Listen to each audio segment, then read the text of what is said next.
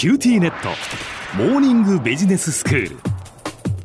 今日の講師はグロービス経営大学院の芹沢宗一郎先生です。よろしくお願いします。よろしくお願いします。先生今回はどういうお話でしょうか？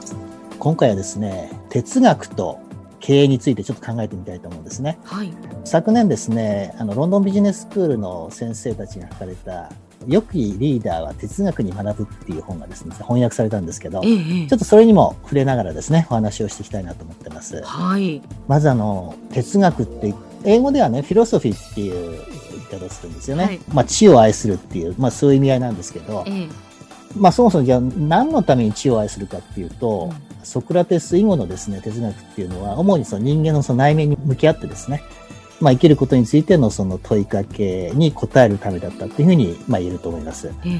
ソクラテスはですね、人間っていうのはただ生きるんではダメだと。よく生きることが大切だって言ってるんですね。はい。そうすると哲学っていうのはある意味その、よく生きるための、まあ、学問というふうに考えることができると思います。よく生きるための学問。はい。よく生きるっていうのはどういうことでしょうか？あのー自分にとって良いことって何なのかですね。良いって、まあ、あの、漢字で書くと、まあ、善、善ですかね。善悪の善ですね。善悪の善ですね。その善を実践することであると。うん、で、それは必ずしも感情的にですね、もういい気持ちになるものばかりでは決してなくて、うん、まあ、困難な状況であってもですね、自分はこれにこだわりたいとかね、なんか譲らないものがあれば貫き通すと。うん、こういうことも含めてよく生きると。なるほど。そうしますと、じゃあ何をもってそう良いとするのかっていうのは、基準を作んなきゃいけないですよね。えええ、よしあしの基準ですね。はい。まあ、この辺ですね、あの、昔のその哲学者はどう考えたかっていうところなんですが、ちょっとあの、対照的な2人のですね、哲学者の考えを紹介したいと思います。はい。1人はですね、アリストテレスですね。古代ギリシャの哲学者として有名ですけど、ええ、彼はですね、真に人間らしく生きるっていうことは、道徳的、あるいはその理性的に生きると同時に、他人もそうできるようにですね、手助けすることだと。こういうふうに定義をしました。うんうん、まあそうするとですね、彼の言うその禅の基準っていうのは、いわゆる理性っていうものですね。理性ですね。理性ですね。はい。その理性にですね、その彼はその禅の基準をその置いています。で、これが実はその、その後ですね、その倫理学っていうもののその確率にこう繋がってくるということなんですね。で、もう一人ですね、あの代表的な哲学者で、ドイツの哲学者ニーチェ。はい、彼はですね、強くありたいとか、立派でありたいとかですね、卓越性をそれ追い求めるというその意志とかその情熱をですね、うん、善の良いのですね、えー、基準というふうに彼は置きました。うん、で、これがその、より強くですね、その人生を肯定する実存主義っていうのがあるんですけど、えー、実存主義のその確率にですね、えー、彼のその考え方がつながっていると、うん、というふうに言われています。はい。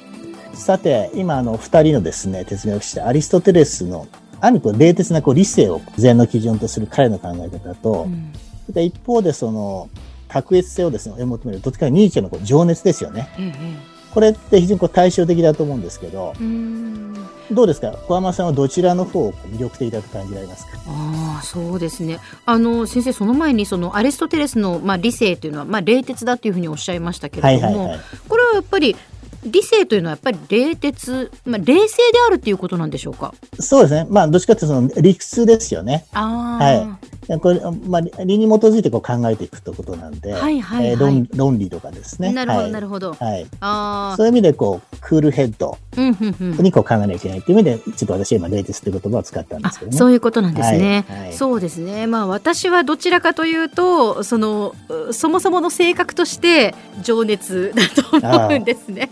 あんまり 理論的にいろんな物事を考えるタイプではなくて、これやりたいからこうやるみたいなところがあるかと思います。いやいいと思うんですよ。はい、要はですねこれ別に正解はないわけですよ。はは人によって価値観とかやっぱ理念っていうものはこだわりって違うわけですよね。ええ、それはやっぱまさにこう一人一人がの選択することであって、うん、あるいはもうすでにこう選択しても生きてるいらっしゃるわけなんですよね。うんはい、でよくですねあなたのお葬式で親友からですね、どんなその弔辞を述べてもらいたいのかっていうような問いかけを、私もこうよくリーダーシップのセッションでそういうことあるんですけど、はいはい、そうですねそういうこう問いかけをされると、まあ、自分がやっぱりどう生きていたいかっていう何を大切にしてるかっていうのが分かってきますよね。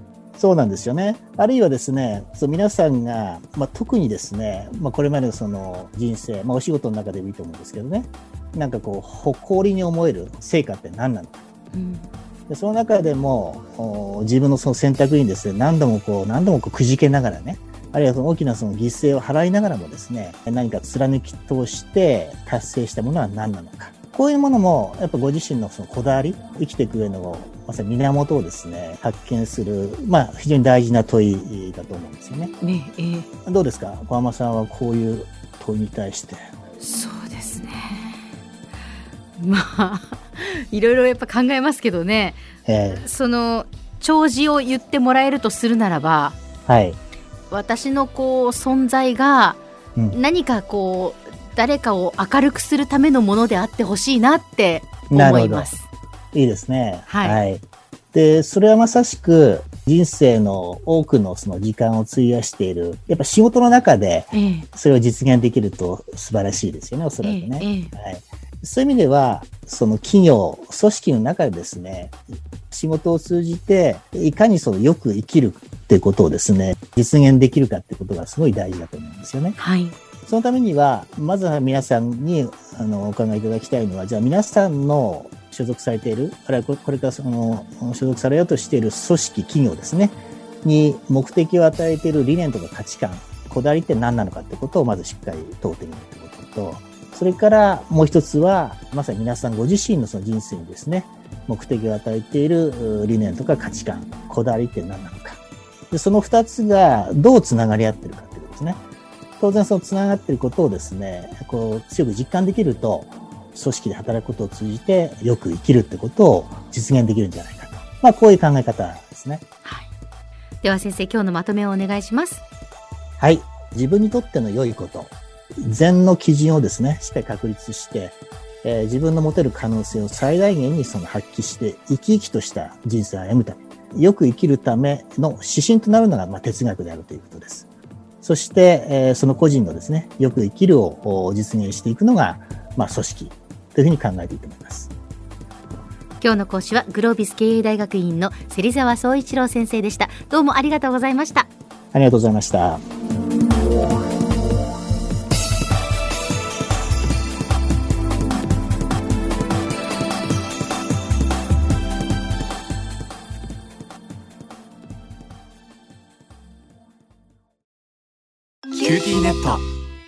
私を捨てて他に乗り換えるの？